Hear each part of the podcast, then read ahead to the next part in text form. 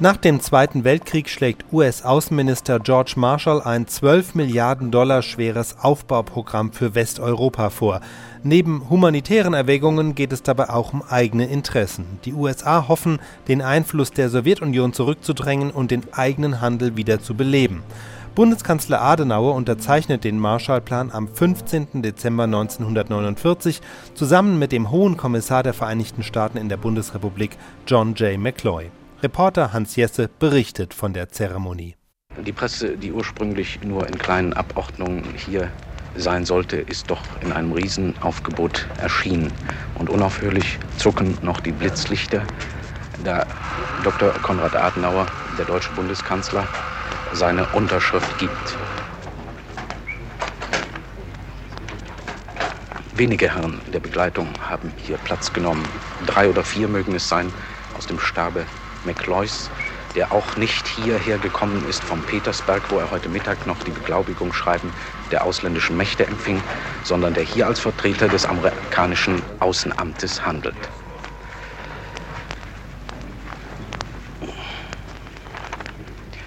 Das Charakteristische des ursprünglichen und des jetzigen Marshallplanabkommens Deutschlands ist, dass Deutschland grundsätzlich keine Schenkungen erhält.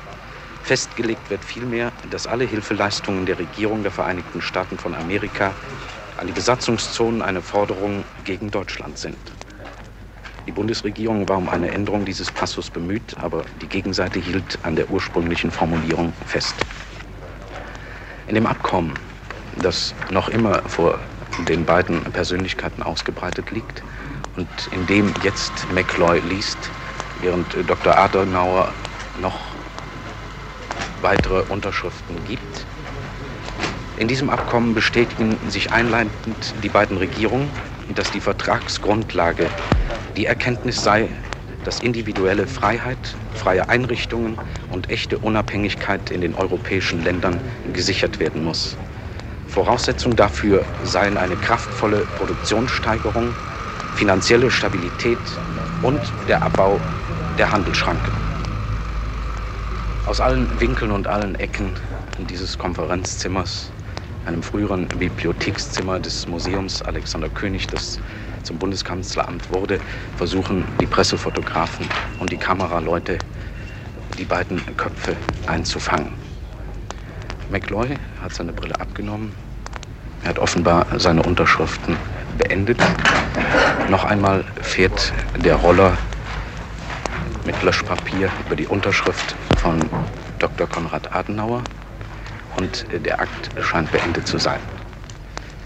Der Chef des Protokolls beugt sich nach vorn über den Kanzler, hat noch mit ihm etwas zu besprechen. McLoy erhebt sich. It is entirely fitting that the first major international agreement to be signed by the German Federal Republic should make it a full partner in the European Recovery Program. Although this is a bilateral agreement between the United States government and the German Federal Republic, it opens the way for a German role in an 18 nation cooperative endeavor.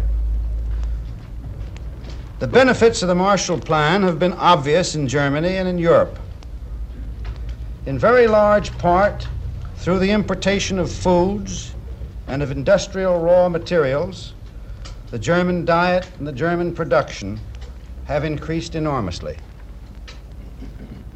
Those benefits will continue to be felt. The agreement which we have today signed places full responsibility for their participation in the European Recovery Program upon the German people and gives them a full share in the conduct of that program.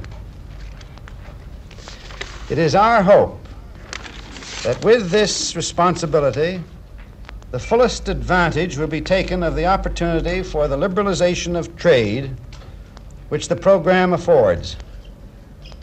Liberal trade is a stimulant to liberal thought. I am particularly happy that this bilateral agreement makes aid available to the people of Berlin who have done so much to earn the respect of the democratic world and to their industries. This occasion marks not only a determined step forward in the emergence of a new Germany, but advances the cause of true European cooperation, the creation of which is one of the major goals in the European Recovery Program. Es ist durchaus angebracht, dass das erste größere internationale Abkommen, das die Deutsche Bundesrepublik zu unterzeichnen hat, diese zu einem vollberechtigten Partner im europäischen Wiederaufbauprogramm macht. Wenn dies auch nur ein zweiseitiges Abkommen zwischen der Regierung der Vereinigten Staaten und der Deutschen Bundesrepublik ist, so eröffnet es doch Deutschland den Weg, seine Rolle in den gemeinsamen Bestrebungen von 18 Nationen zu erfüllen. Die Vorteile des Marshallplanes für Deutschland und für Europa liegen offen zutage. Die Einfuhr von Lebensmitteln und industriellen Rohmaterialien hat den Hauptanteil an der enorm verbesserten Ernährungs- und Produktionslage in Deutschland gehabt. Diese Vorteile werden sich auch weiterhin bemerkbar machen. Das heute gezeichnete Abkommen legt dem deutschen Volk die volle Verantwortung für die Teilnahme am ERP auf und gewährt ihm die volle Teilnahme an der Ausführung des Programmes. Wir hoffen, dass im Rahmen dieser Verantwortung alle Möglichkeiten für die Liberalisierung des Handels, die das Programm bietet, ausgeschöpft werden. Ein freier Handel ist ein Ansporn zu liberalem Denken. Es freut mich ganz besonders, dass dieses liberale Abkommen die Hilfe für die Berliner Bevölkerung möglich macht, die so viel getan hat, sich Respekt in der demokratischen Welt zu verschaffen und auch für die Berliner Industrien. Dieses Ereignis bedeutet nicht nur einen entschiedenen Schritt vorwärts in der Erscheinung eines neuen Deutschlands, sondern fördert ebenso die Sache einer echten europäischen Zusammenarbeit, deren Schaffung eines der Hauptziele des europäischen Wiederaufbauprogramms ist.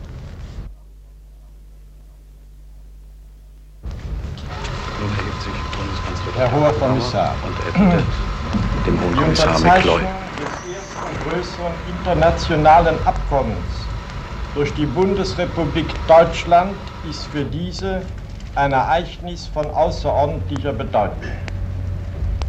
Wir wissen, dass die traditionellen Werte der westeuropäischen Kultur nur erhalten werden können, wenn Europa wirtschaftlich und kulturell gesundet und in friedlicher Zusammenarbeit vereint, den destruktiven Kräften, welche von außen her auf Westeuropa einwirken, als festes Bollwerk entgegentreten kann. Zu der wirtschaftlichen Gesundung Westeuropas und insbesondere Deutschlands haben die Vereinigten Staaten im Rahmen des Marshallplanes und außerhalb dieses Planes so außerordentlich und so entscheidend beigetragen, dass ich in dieser Stunde hierfür nochmals den von Herzen kommenden Dank des deutschen Volkes zum Ausdruck bringe.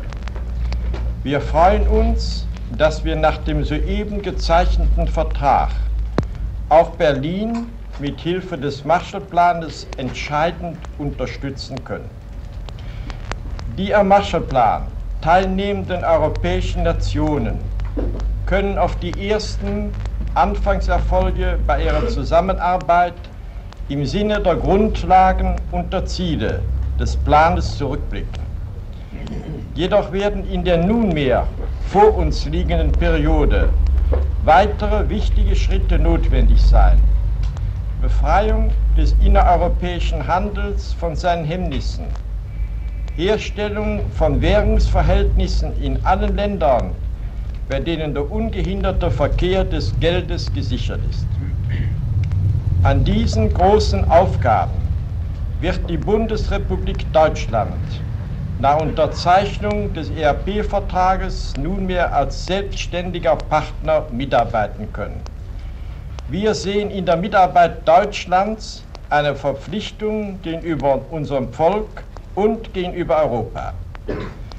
Das amerikanische Volk und seine Regierung haben nach dem Kriege durch ihre Hilfsbereitschaft eine solche Größe gezeigt, dass die Vereinigten Staaten sich dadurch einen Ehrenplatz in der Geschichte der Menschheit erworben haben. Der Bundeskanzler hat seine Ausführungen beendet und jetzt wird seine Ansprache noch ins Englische übertragen. In der Begleitung des Bundeskanzlers sehen wir Vizekanzler Blöcher und Finanzminister Dr. Schäffer. Diesen Augenblick der Übersetzung wollen wir benutzen, um die wichtigsten Punkte dieses Vertrages, der eben unterzeichnet wurde, zu streifen. Alle Hilfsleistungen begründen eine Forderung der USA gegen Deutschland, heißt es in diesem Vertrag. Die zur Verfügung gestellten Beträge müssen den vorgesehenen Zwecken zugeführt werden, wobei der Organisation der europäischen Marshallplanstaaten ein Kontrollrecht zusteht. Die USA erklären sich bereit, für amerikanische private Investitionen in Deutschland den Zinsentransfer zu garantieren, vorausgesetzt, dass die Investitionsziele mit der USA-Regierung vorberaten werden. Die Bundesrepublik richtet ein ERP-Sonderkonto ein, auf das der Gegenwert für die erfolgten Lieferungen eingezahlt werden muss. Nach Beratung und Vereinbarung mit den USA können von der Bundesregierung von diesem Konto Beträge insbesondere für die Entwicklung neuer Wohlstandsquellen und die Erweiterung der Produktion abgehoben werden. Deutschland erklärt sich bereit, den USA bestimmte Materialien zu liefern, an denen in Amerika ein Mangel herrscht, sofern diese Lieferungen die handelsmäßigen Notwendigkeiten Deutschlands nicht beeinträchtigen. Die Bundesrepublik verpflichtet sich, ihre Investitionsprojekte bekannt zu geben, sowie über den Fortschritt dieser Projekte den USA und der deutschen Öffentlichkeit vierteljährlich zu berichten.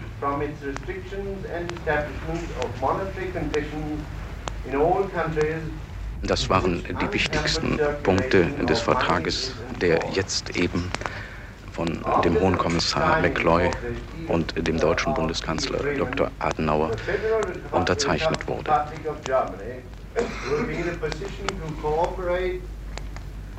Es ist heute wieder einer der Tage in Bonn, von denen man sagen kann, sie haben eine gewisse Hochstimmung. Und angenehm berührt es uns, dass der heutige Staatsakt so pünktlich begann, ohne große Vorbereitung sich vollzogen hat und durchgeführt wurde.